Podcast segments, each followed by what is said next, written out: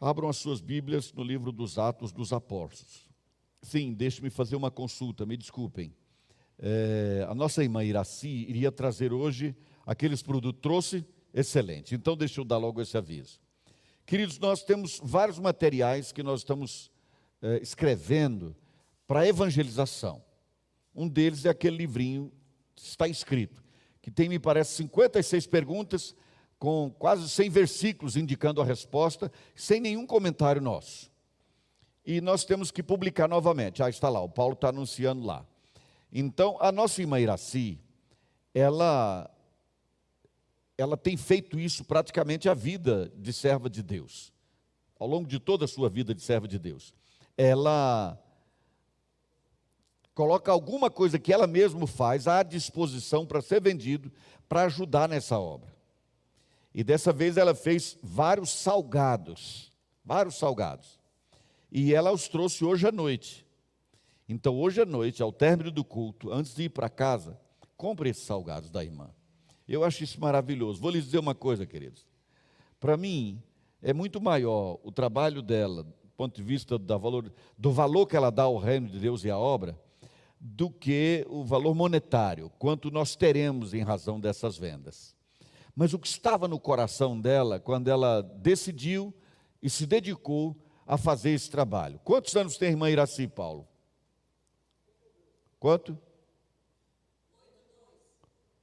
Oito, dois? Oitenta e dois anos. Não é maravilhoso isso, querido?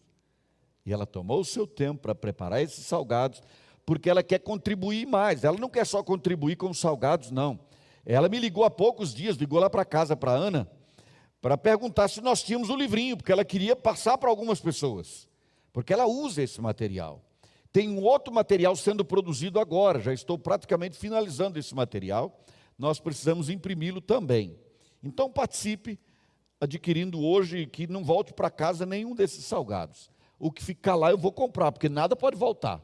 Tá certo, querido? Agora, eu preferia levar para casa só quatro. E você levar os seus quatro também, tá bom?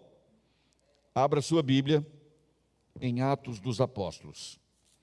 Livro dos Atos dos Apóstolos, queridos.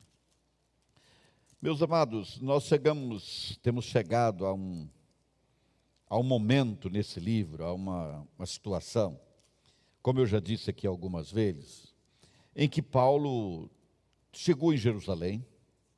Assim que ele chegou em Jerusalém, ele passou por um momento muito difícil, porque ele mal chegou e pessoas o acusaram falsamente.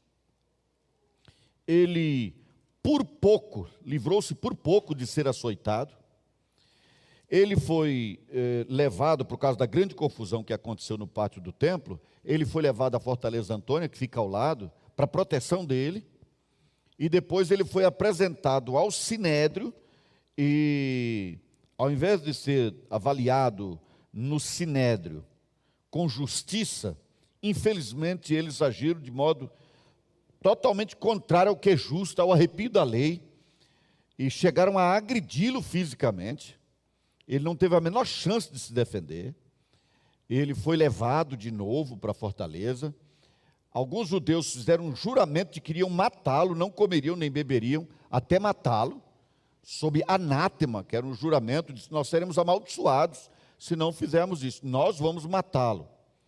E lá na fortaleza, o Senhor trouxe a ele essa palavra, veio a ele, esteve com ele, e nós lemos no capítulo 23, o versículo 11, que diz assim: Na noite seguinte, o Senhor, pondo-se ao lado dele, disse: Coragem, pois do modo porque deste testemunho a meu respeito em Jerusalém, assim importa que também o faças em Roma. Como eu tenho dito algumas vezes, queridos, era a intenção de Paulo ir a Roma. Mas Paulo pensava em ir a Roma para se deleitar com a igreja lá. Ele chegou a afirmar isso. Não é? Ele queria estar com a igreja, festejar com a igreja. E aqui Jesus afirmou para ele, quando apareceu, dizendo que ele iria realmente a Roma e ele iria para dar testemunho. Os acontecimentos seguintes, queridos, aqui foram terríveis, terríveis porque Paulo foi totalmente oprimido, ele já vinha sendo oprimido pelo sistema religioso, muito oprimido, já tinha até apanhado, injustamente. Porque, mesmo havendo naquela época permissão legal para agredir as pessoas, se elas fossem condenadas, ele não tinha sido condenado a nada e foi agredido, não tinha nenhum motivo de acusação, aliás. Ele foi muito oprimido pela religiosidade sem Deus, aquele zelo por Deus sem entendimento, como uma loucura. Duas loucuras que eu ouvi nessa semana, e eu brincando disso, parece Satanás acusando o diabo. Primeiro, uma mulher que se apresenta para dizer: Eu sou homossexual, sim, e sou pastora, e sou sim, vou gritar, que nós, Deus nos ama também. Estão dizendo que Deus não nos ama, o que é uma mentira, porque eu nunca ouvi isso nas igrejas. Mas ela faz essa afirmação toda. Em seguida, mandaram outra mensagem para mim, em que um louco, para mim não, para o grupo dos pastores aqui da nossa região, em que um louco durante uns dois ou três minutos, fala mais de dez palavrões. Parece-me que num congresso dos guerreiros de Cristo, como aprender a ensinar ou aprender a morrer por Jesus Cristo. E ele xinga e mostra todo tipo de preconceito contra negros, contra homossexuais. Ele fala de uma maneira absurda, absurda. E ele ainda diz assim: Você é fulana, você não é pregadora, você não foi chamada para isso, eu fui chamado para isso. E ele solta as aberrações todas, com todo o preconceito. Mas ele não, não solta o seu preconceito contra os homossexuais e contra os negros, por exemplo, com palavras brandas, mas ele o faz com palavras agressivas, com palavrões, com palavrões o tempo todo. Eu disse: Meu Deus, onde nós vamos chegar com isso? Então, essa, é, essa religiosidade sem Deus, treslocada, em nome de Jesus, mas sem nada a ter com Jesus, existia naquele tempo, existe hoje ainda. Infelizmente, existe. Mas Paulo não foi oprimido só pelo sistema religioso, ele foi oprimido pelo sistema político também. O sistema político e judiciário. Porque depois que ele foi levado à fortaleza e o Senhor apareceu para ele, então fizeram um juramento de morte, um sobrinho foi e avisou, o comandante tomou conhecimento, então o comandante o mandou para Félix, que era o governador, que estava em Cesareia, e ele o mandou para lá para ser inquirido. E aí então, com a certa, buscando proteção de Paulo também. Mas o comandante mente na carta ao governador, eu não estou lendo, queridos, porque nós vamos tratar aqui de três ou quatro capítulos, não posso ler tudo. Mas ele. O comandante escreveu que estava mandando Paulo para lá, porque quando ele descobriu que ele era romano, ele quis protegê-lo. Era uma mentira. Na verdade, ele iria açoitá-lo injustamente e só tomou providência depois, antes ele queria açoitá-lo. Só tomou providência depois que Paulo se apresentou como romano. Então ele não, nem sofismou, ele mentiu mesmo. Mas isso é próprio do meio. O comandante mentiu para o governador. O governador recebeu Paulo e, como era óbvio, ele não viu motivo nenhum para condená-lo, mas esperou o sinédrio. E é interessante, queridos, que o próprio sumo sacerdote, agora com raiva de Paulo, por causa do, do que tinha acontecido na, quando ele foi inquirido no, no Sinédrio, vocês vão se lembrar, se acompanharam na semana passada, ele vai lá para acusar Paulo. Mas não tem motivo, eles mentem. Aliás, vai um orador para apresentar o libelo contra Paulo. E, mas na verdade era uma grande mentira, uma grande farsa. Mas aí acontece algo de curioso. Esse governador Félix, começou a inquirir Paulo assim muitas vezes, numa sequência. Com que objetivo? Isso ao longo de dois anos. Dois anos. Quando Paulo chegou lá, tinha só 12 dias. Durante dois anos ele ficou preso lá. E o que, que o governador queria? É isso que a Bíblia diz. Enquanto o queria tirar dinheiro dele. Ele passou a ouvi-lo mais frequentemente na tentativa de subornar Paulo, de tirar alguma coisa dele. Ele queria um suborno para soltá-lo. E é óbvio que Paulo não pagou. Isso parece para você com alguma coisa que a gente aqui no Brasil tem conhecimento, querido? Isso tem cerca de dois mil anos, queridos. E era desse jeito. O governador manteve um inocente preso na tentativa de pegar alguma coisa com ele e na tentativa de ser agradável aos judeus. Mas aí o governo é passado para outro, Festo, outro governador. Quando o outro governador chega, olha só, ele assumiu, ele assumiu, doze dias depois ele estava em Jerusalém, lá acusaram Paulo novamente, ele voltou para Cesareia, e lá em Cesareia, ele mandou chamar essa liderança para que acusassem a Paulo, mas o que acontece de curioso lá, queridos, é que ele agora tenta fazer uma boa política com os judeus, e quando aqui fala judeus, queridos, são os seguidores da religião judaica. Não eram todos os israelitas, digamos assim. Mas aqui é colocado compreendendo praticamente como se fossem todos. Para ser legal para eles, e que eles fossem favoráveis a ele como governador, o que, que ele faz? Ele se oferece para levar Paulo para Jerusalém para julgá-lo lá. É claro que ele não seria julgado com justiça. Ele mal apareceu, bateram nele, já tinha um juramento de morte. E eles chegaram, inclusive, dizer: não, pode trazer, traz sim, vai dar tudo certo. E disseram: porque a gente mata ele na estrada. E aí não restou a Paulo senão dizer: eu sou um prisioneiro de César eu quero ser julgado por César. Mas repare uma coisa importante: o rei e o próprio governador tinha poder para julgar em nome de César. Ele podia resolver ali mesmo. Porque o texto deixa claro, o evangelista Lucas escreve isso, dizendo: olha, tudo era uma mentira, era uma farsa, não tinha motivo para condená-lo. Então ele podia ser solto, mas não soltaram. Continuar, continuaram oprimindo um homem sem motivo nenhum, por questões teológicas. Por questões teológicas. Oprimido pelo sistema religioso, oprimido pelo Estado. Depois dele, inclusive, é exposto ao rei Agripa e a Berenice, esposa dele, que era judia. E esse já sabia muito sobre Cristo, mas Paulo deu testemunho em todas essas vezes, queridos. Paulo dava o seu testemunho dizia o que tinha acontecido. E no capítulo 26, em que ele é mais incisivo, ele conta de novo a sua conversão. E ao final, ele diz assim para o governador: Você sabe dessas coisas? Isso não aconteceu em nenhum lugar escondido por aí. Você está sabendo de tudo. Ou seja, isso aqui é um grande circo. Vocês sabem que não precisava de tudo isso. Você sabe porque eu estou sendo julgado. Por causa da ressurreição. E você conhece isso.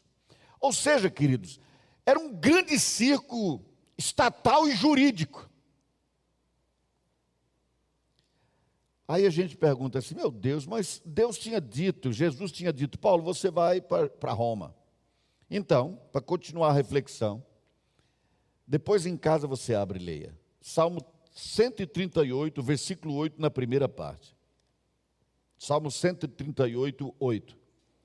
Que está dito assim: O que a mim me concerne, o Senhor levará a bom termo. Vou repetir. O que diz respeito a mim, o que concerne a mim, quem vai levar a bom termo é Deus. A bom termo, a um bom final, a uma realização como deve acontecer. Mas, irmãos, aqui vamos para a nossa primeira lição nesse texto, nessa parte da história de Paulo. Paulo, oprimido pelo sistema religioso, político, sistema jurídico, mas o que a gente entende aqui, queridos, o que a gente vê aqui é que a convicção de Paulo não muda em nada. Aparentemente tudo estava dando errado. Paulo estava sob ameaça de morte permanente. Tudo parecia dar errado.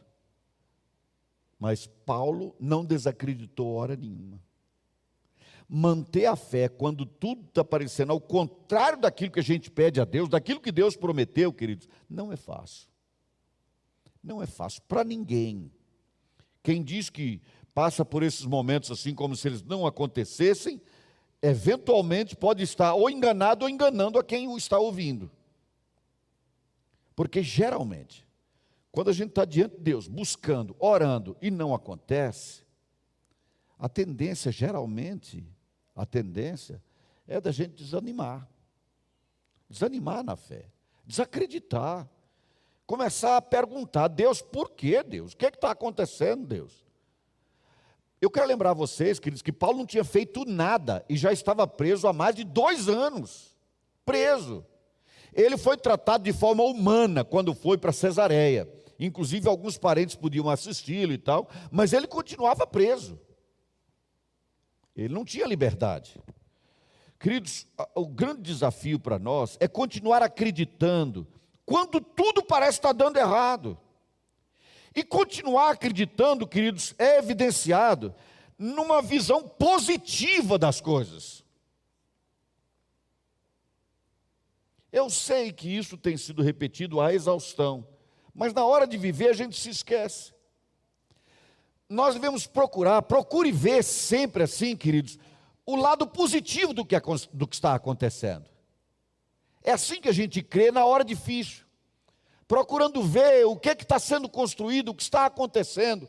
Paulo estava debaixo de uma promessa: você vai para Roma dar testemunho.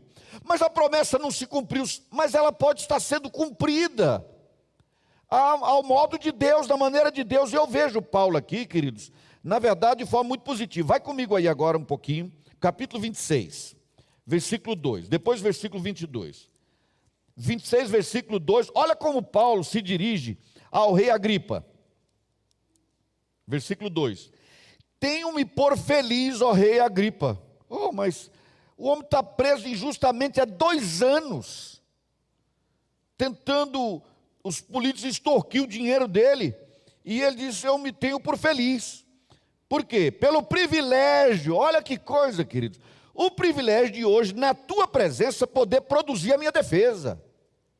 Paulo se sente um privilegiado. Como é que pode isso? Pela fé vendo a situação de forma positiva. Agora veja o versículo 22 do mesmo capítulo, 22. Olha como ele dá testemunho aqui, queridos. Ele continua falando ao rei Agripa. Mas, alcançando o socorro de Deus, permaneço até o dia de hoje, dando testemunho, tanto a pequenos como a grandes, como o rei naquela hora nada dizendo senão o que os profetas e Moisés disseram haver de acontecer. Vocês perceberam, queridos? Ele disse: Olha, coisas terríveis aconteceram, já tentaram me matar mais de uma vez. Podem ver lá a, defesa dele. Mas ele disse: Eu me sinto privilegiado. Por quê? Porque eu continuo dando testemunho do Evangelho e eu vivo para isso. Eu vivo para isso. Então, estou dando testemunho a você agora, Rei Agripa. Por isso eu me sinto privilegiado. Por isso eu me sinto feliz. E como é que esse homem encontrava força para ser assim tão positivo, queridos? Eu vejo essa força, queridos, no capítulo 26, o versículo 19, eu vejo um, um motivo aqui muito claro. Versículo 19. Pelo que, depois você lê os versículos anteriores em que ele dá o seu testemunho completo, mas ele diz assim: Pelo que, ó rei Agripa, não fui desobediente à visão celestial. Ele tinha uma visão. Ele teve uma visão. E ele relata a visão e diz: Eu não fui desobediente. Eu estou cumprindo o que o Senhor me mandou fazer. Então, o que interessa para mim é que o que o Senhor me confiou está acontecendo. Mesmo que a vida pareça um desastre para mim hoje. Mas o que o Senhor me confiou, nunca parei de fazer na hora boa, na hora da festa com os irmãos, no encontro com os presbíteros de Éfeso, com a igreja de Corinto. Naquelas horas todas ele estava cumprindo a visão que Deus deu para ele. Mas na cadeia, da qual se ele saísse seria morto, ele continua dizendo: Eu me sinto feliz e privilegiado. Por quê? Porque a visão que o Senhor me deu, estou obedecendo. Eu não fui desobediente ao que o Senhor me mandou fazer. Quando uma pessoa vive assim, querido, aconteça o que acontecer, para ele o que conta, para essa pessoa o que importa, é que ela está cumprindo o propósito de Deus para ela. Está sendo cumprido o propósito. Mesmo que de forma humanamente, na visão humana, atabalhoada. Porque se eu fosse escalar alguém para fazer uma tarefa, eu jamais pensaria, não, essa é uma boa maneira de fazer, sendo preso e apanhando. Eu não pensaria assim, mas Deus estava construindo a história da igreja dessa forma, porque Deus é soberano e Deus sabe tudo. Mas, queridos, nós precisamos aprender isso. Na hora difícil, na hora da dificuldade financeira, seja como for, quando aparentemente Deus não está nem ouvindo, continue acreditando, porque Deus está no controle ainda e estará sempre. Não duvide das promessas de Deus e da palavra de Deus na hora em que parece estar dando tudo errado. Eu falei dos filhos há pouco. Ah, mas eu consagrei meu filho ainda no ventre. Eu disse que era do Senhor. Houve unção, houve isso e aquilo, e agora meu filho ou minha filha estão afastados do Senhor. Mesmo que pareça estar dando errado, continue acreditando. Você tem que encher o seu coração disso, querido. Encher a sua mente disso. Continuar acreditando e continuar acreditando e continuar acreditando para não passar vergonha depois quando o Senhor mostrar a sua bênção. Senão você vai olhar para trás e dizer: Meu Deus, me desculpe, me perdoe, que vergonha. Eu cheguei a duvidar. Eu cheguei a duvidar. Não duvide nunca, acredite sempre. Se você precisa de uma visão, peça a Deus que a dê. Mas quem tem uma visão, queridos, isso é muito importante. Essa questão da visão é muito importante, queridos. Essa visão aqui é uma visão, literalmente, uma visão que ele teve de Deus. Mas eu vou tratar dessa ideia de visão lato senso. Querido, você só vai até onde você vê. Ninguém vai além do que vê. Você vai até onde enxergou. Chegou naquele ponto, você pode enxergar mais adiante, mas você só vai pra, até onde você vê. Nós precisamos então dessa visão de Deus, de que o Senhor, queridos, está no controle da história da nossa história privada, pessoal, de cada um de nós, da história da igreja, da história da humanidade. Quando nós temos essa visão, nós continuamos acreditando mesmo que as coisas não pareçam estar indo nada bem. Continue acreditando. Uma outra lição que aprendemos aqui, queridos, é que eventualmente os inimigos, presta atenção nisso que eu vou dizer, vai parecer clichê, mas é verdade. Eventualmente os inimigos são degraus da escada que Deus está construindo para o nosso sucesso. Para nos dar uma condição favorável, para nos colocar naquela rocha que eventualmente é alta demais para nós. Então o Senhor tem que construir uma escada para nos fazer chegar lá. E essa escada, às vezes, é construída eventualmente pelos nossos inimigos. Deus usa os inimigos. Reparem, queridos, Paulo estava preso, chegou em Roma, mal chegou, aliás, em Jerusalém, trazendo esmola para o seu povo, foi preso, apanhou, ficou dois anos preso, agora está sendo julgado, querem devolvê-lo para ser condenado pelo Sinédrio, só para que o político se desse bem com isso. Mas repare uma coisa importante. Paulo chegou em Jerusalém, poucos dias depois, deu testemunho de Jesus para o comandante do exército opressor que estava em Jerusalém, os romanos. Lembra do comandante? Primeiro testemunhou para ele.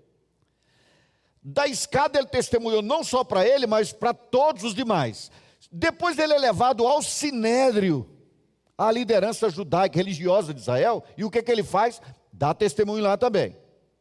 Depois ele dá testemunho para o governador. Entra outro governador, ele dá testemunho para ele também. Depois ele dá testemunho ao rei. Depois ele dá testemunho para César.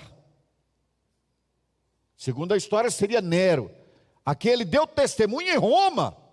Vocês estão percebendo, queridos, que parece que estão acabando com o homem, massacrando o homem, destruindo o pregador, que eles dizem está é, é, é, bagunçando o mundo todo, montando uma rebelião, etc.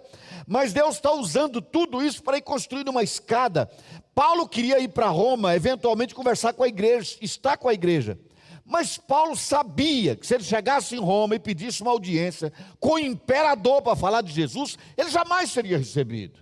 Jamais. Mas Paulo pregou o evangelho para o governador, para o rei, para o comandante, pregou o evangelho para o imperador, pregou o evangelho até para aquele imperador que era um louco. Alguém diz, mas ele nos converteu. Bom, isso eu não sei, não sou juiz. Mas o evangelho não é pregado só para conversão, ele é cheiro de ele é, é aroma de vida e cheiro de morte também. Para aquele que não o recebe, que não o aceita. O evangelho é pregado para juízo também. Mas o fato, vocês percebem, queridos, aquilo que parecia destinado a destruí-lo, foi se tornando uma escada para ele pregar cada vez para mais altos escalões. Por isso ele diz: Eu estou satisfeito, porque hoje eu tenho o privilégio de dar testemunho para você, rei. Quando ele fez o apelo a César, ele acabou dando testemunho lá também. Se o rei dissesse assim, está livre, pode ir embora, porque o rei entendeu que ele não devia nada. Ele falou, mas ele já apelou para César, eu vou mandar. Mas ele podia resolver. Não resolveu porque Deus o queria em Roma, dando testemunho para César e para toda a guarda pretoriana. Por isso, quando ele escreve a carta aos romanos, ele faz a saudação é, àqueles da casa de César. Olha que interessante, queridos. Não é? A saudação do, aos, feita por aqueles da casa de César. Não é fantástico isso? Os inimigos foram sendo usados por Deus. É, pense em Davi. Davi era um pastor de ovelhas, conhecido por ninguém, de uma família basicamente insignificante. Mas aí quem é que aparece na vida desse homem? Um gigante chamado Golias. Talvez se não houvesse um Golias, Paulo, aliás, Davi continuaria sendo apenas um pastor de ovelhas. Mas quem foi Davi, queridos? Um rei homenageado até hoje em Israel, a estrela de Davi, que ele tinha no seu escudo de guerra, até hoje é um símbolo em Israel. Três mil anos depois, porque houve um Golias no caminho dele. Aquele inimigo estava lá para fazer mal a Israel inteiro. Podia ter matado Davi, que era um menino. Mas ele, ao contrário, venceu de forma impressionante. E dali estava ele revelando quem ele era de fato, a fé que ele tinha no coração. Por isso, esse mesmo Davi depois vai escrever. O Salmo 23 diz assim: O Senhor me prepara uma mesa na presença dos meus adversários. Porque os adversários dele foram praticamente uma escada para ele ascender, para ele crescer. E sabe, queridos, a gente pode aplicar isso no dia a dia, porque a gente crê que a nossa vida está sob o controle de Deus, na direção do Senhor. Meu primeiro emprego foi num banco. Primeiro emprego, carteira assinada. Eu acho que estava vindo de fazer 16 anos, ou ainda tinha 15. Naquele tempo podia. E Deus foi gracioso e eu rapidamente aprendi o trabalho do banco. Eu entrei naquele tempo, era chamado de contínuo, não sei se ainda é assim hoje, mas eu era um contínuo, é o nível mais baixo do banco. Mas era meu primeiro emprego, eu estava achando o máximo. Então me dediquei e aprendi rápido.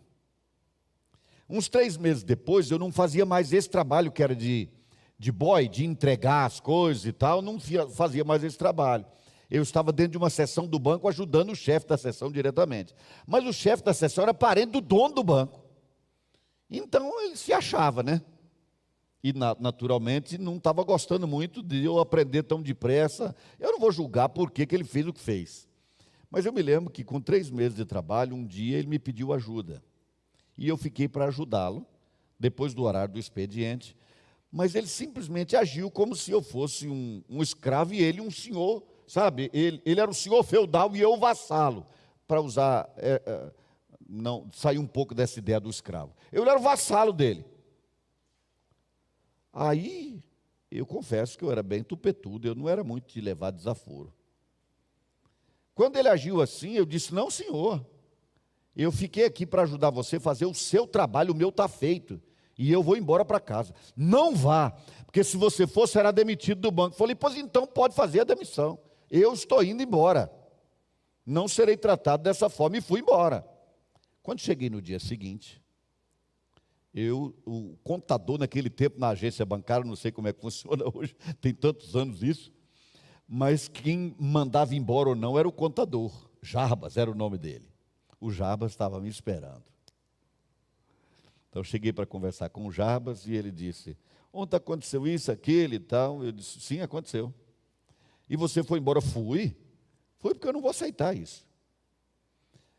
Aí, olha, olha o que ele usou comigo. Ele falou assim: Você é crente. Veja que coisa. Realmente eu já tinha encontrado Jesus naquele tempo. Você é crente, como é que você não se humilhou para ele e tal? Eu falei, porque ele quer montar. Eu usei essa expressão, vou dizer da forma chula que falei. Ele quer montar em mim de espora e tudo, e você acha que para mostrar que sou crente eu tenho que deixar. Não, não aceito. Isso não vai acontecer. Mas o contador estava fazendo isso porque o rapaz era parente do dono do banco. Não vou dizer o nome do banco. Ok, é um banco regional de Minas Gerais, lá na, um banco pequeno. Aí ele disse assim: Eu posso te demitir. Eu disse: Faça isso. Mas eu não vou aceitar, pode demitir então. Não, eu vou fazer diferente. Eu te dei espaço, você cresceu, mas eu vou te fazer voltar. Você vai voltar para aquela sessão para fazer. Era o serviço mais humilhante que tinha. Eu falei: Não vou fazer. Ele disse: Você não tem opção. Eu disse: Tenho, posso sair do banco. Eu não sou escravo de vocês, eu peço demissão e vou embora. Encerra-se o assunto. Aí ele agiu como pai, e eu dou graças a Deus que ele agiu assim. Ele disse: Alcides, é o seu primeiro emprego. Você mal chegou, já vai pedir demissão por causa dessa situação. Não faça isso. Não peça demissão. Eu disse, mas tem uma terceira opção. A terceira opção é: eu faço isso que você está mandando, saio daquela sessão daquele rapaz, faço o que você está mandando, mas você faz um compromisso comigo. Assim que eu terminar esse serviço todo, você vai pedir a minha promoção e vai pedir a minha transferência para uma agência mais perto da minha casa. Eu acho que ele aceitou porque pensou que eu estava um atrevimento tal com 16 anos que ele pensou, vou me livrar dele. Mas ele estava entusiasmado comigo também, porque eu aprendi muito depressa. Os dois que tinham o mesmo nível de função que eu, estava lá o mais novo, tinha um ano e oito meses. Como é que vai dar promoção a alguém que chegou agora se tem outros? Mas de alguma maneira ele aceitou o desafio. Falou: se você der conta de fazer, assim que você fizer, eu peço sua promoção. Então, depois de entrar no banco, seis meses depois, eu estava promovido, não fazia mais o serviço de boy, e eu tinha sido transferido para uma agência perto de casa.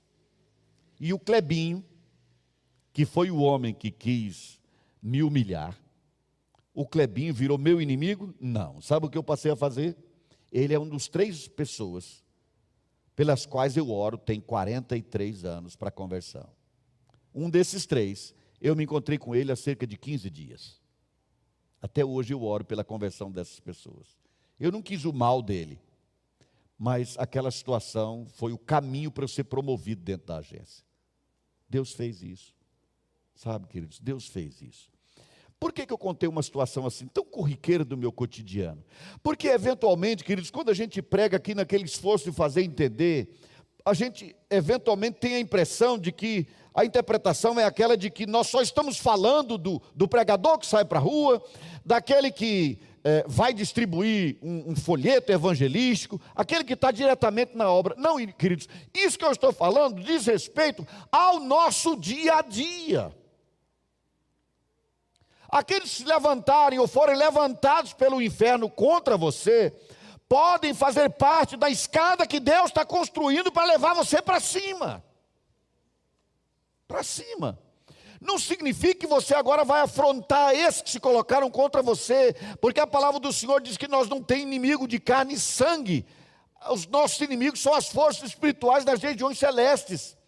Mas esses usados como instrumentos, nós oramos por eles abençoamos essas pessoas com as nossas orações, mas elas se levantando contra, Deus usa isso para promover-nos. Eu realmente acredito nisso. Realmente acredito.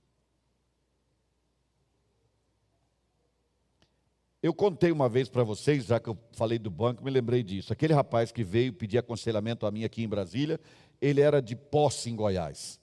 Trabalhava no Banco do Brasil. E ele veio porque ele disse: Eu não suporto mais o meu chefe. E eu não sei o que fazer. Eu não sei o que fazer. E eu já estou para pedir demissão. Aí ele me contou tudo o que acontecia, muito parecido com o que fizeram comigo. E eu disse: Comece orando por ele. Como eu orei lá pelo rapaz, pelo Clebinho. Ele falou: Mas vou orar para dizer o quê? Eu disse: Para Deus promovê-lo, para Deus abençoá-lo. É assim que Jesus ensina, assim que a palavra mostra. E ele fez isso. Um mês e meio, não, uns dois meses e meio depois, ele veio a Brasília de novo, para se encontrar comigo, para me contar o que tinha acontecido. Ele, Alcides, eu orei desse jeito. E sabe o que aconteceu? O Banco do Brasil mandou para ser gerente de uma agência lá longe, acho que lá pelo Piauí. E o, o lugar do, do que se tornou gerente foi passado para ele. Agora ele passou a ser o chefe.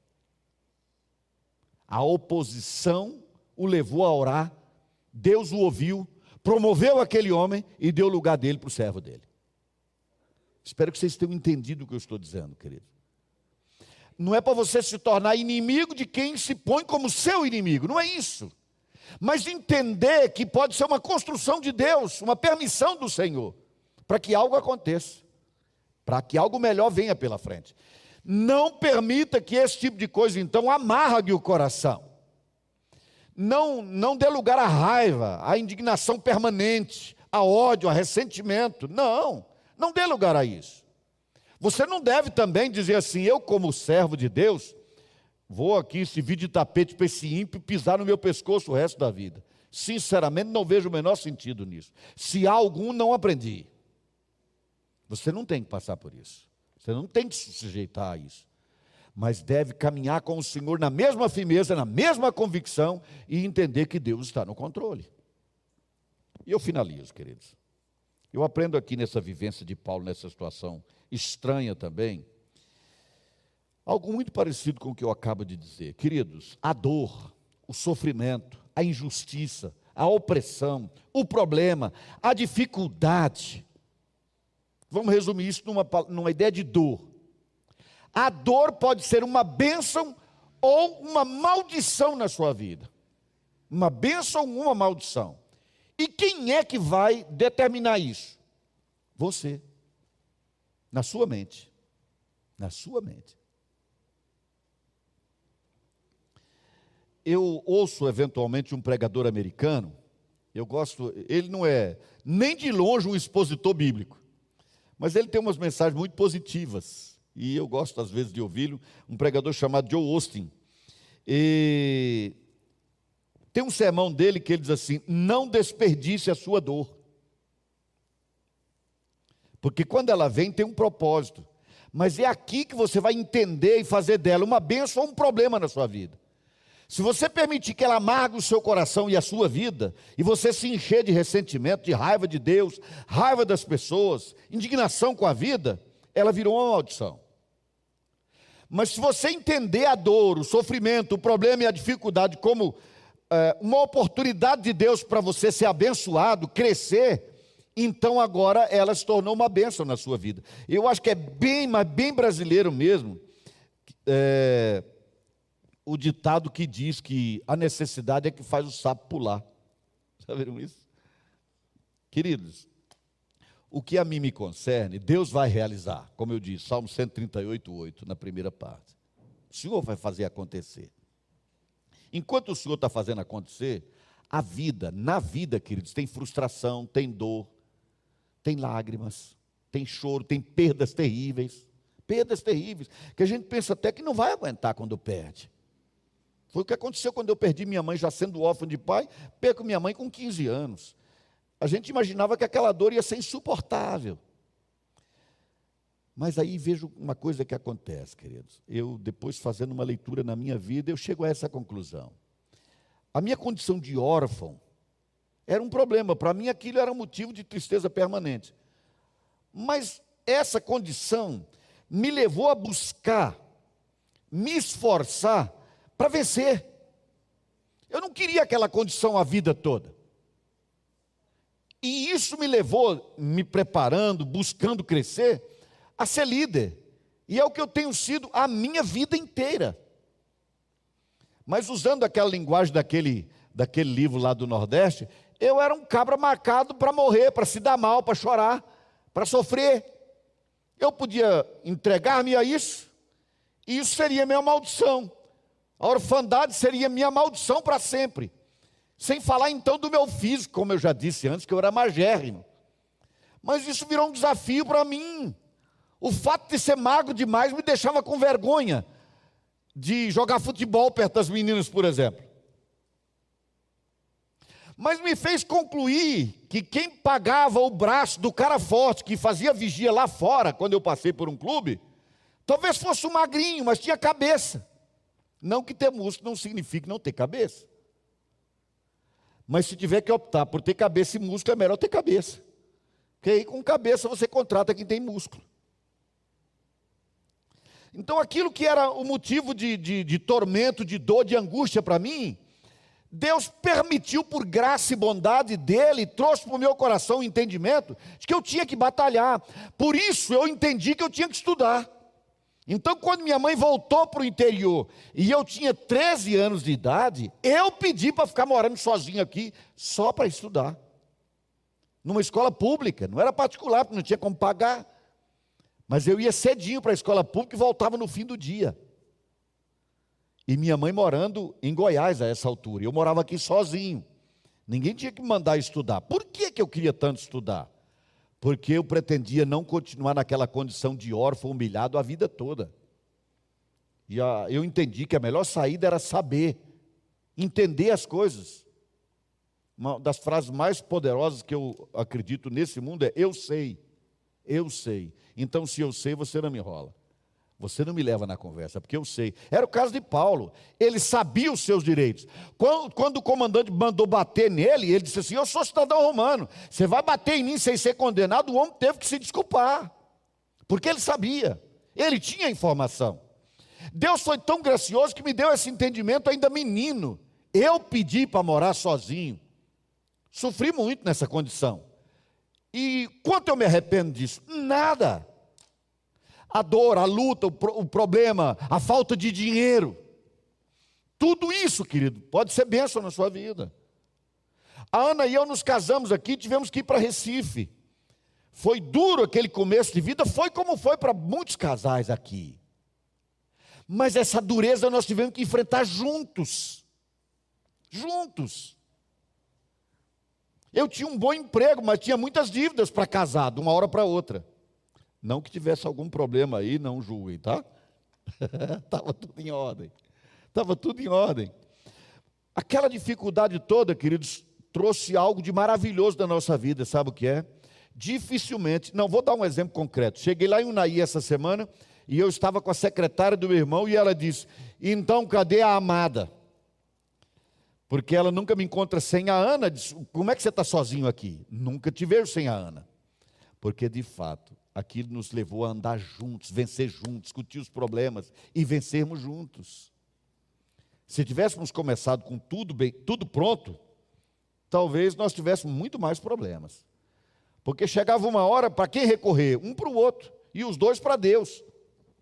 E fomos aprendendo a vencer.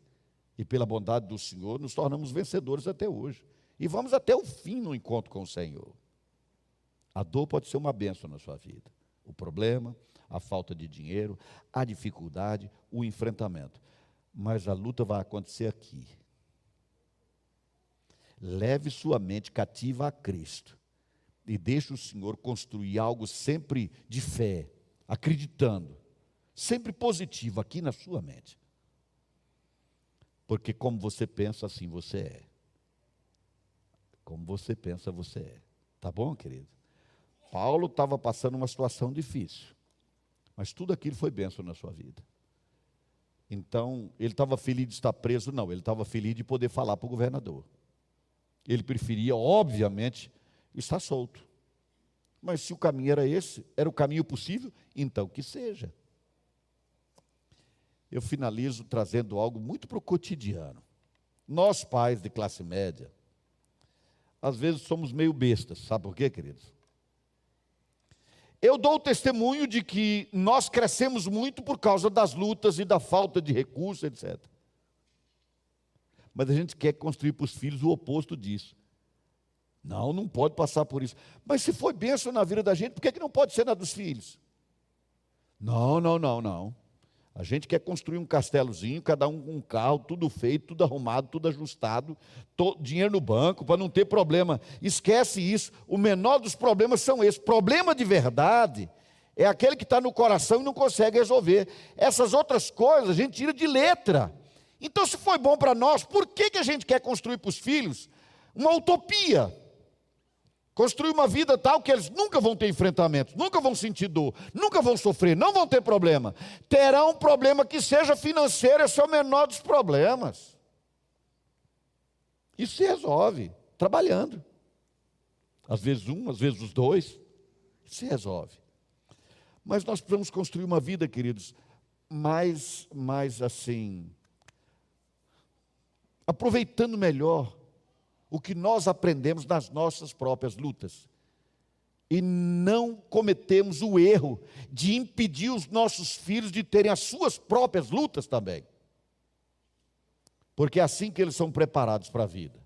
Não existe essa utopia de vida sem problema. Até Jesus voltar, querido, a vida de todo mundo é de problema, é de luta, de enfrentamento, de dor, de sofrimento, de tristeza, de levantar a cabeça, mas sempre acreditando. Sabendo o que? O que a mim me concerne, o Senhor vai levar a bom termo. Deus falou que eu vou para Roma, eu vou chegar em Roma. Ninguém vai me matar. Ninguém vai me matar pelo meio do caminho, porque o Senhor falou que vai me levar a Roma. Entende o que eu estou dizendo? Que Deus nos ajude nisso. Amém? Deus nos abençoe.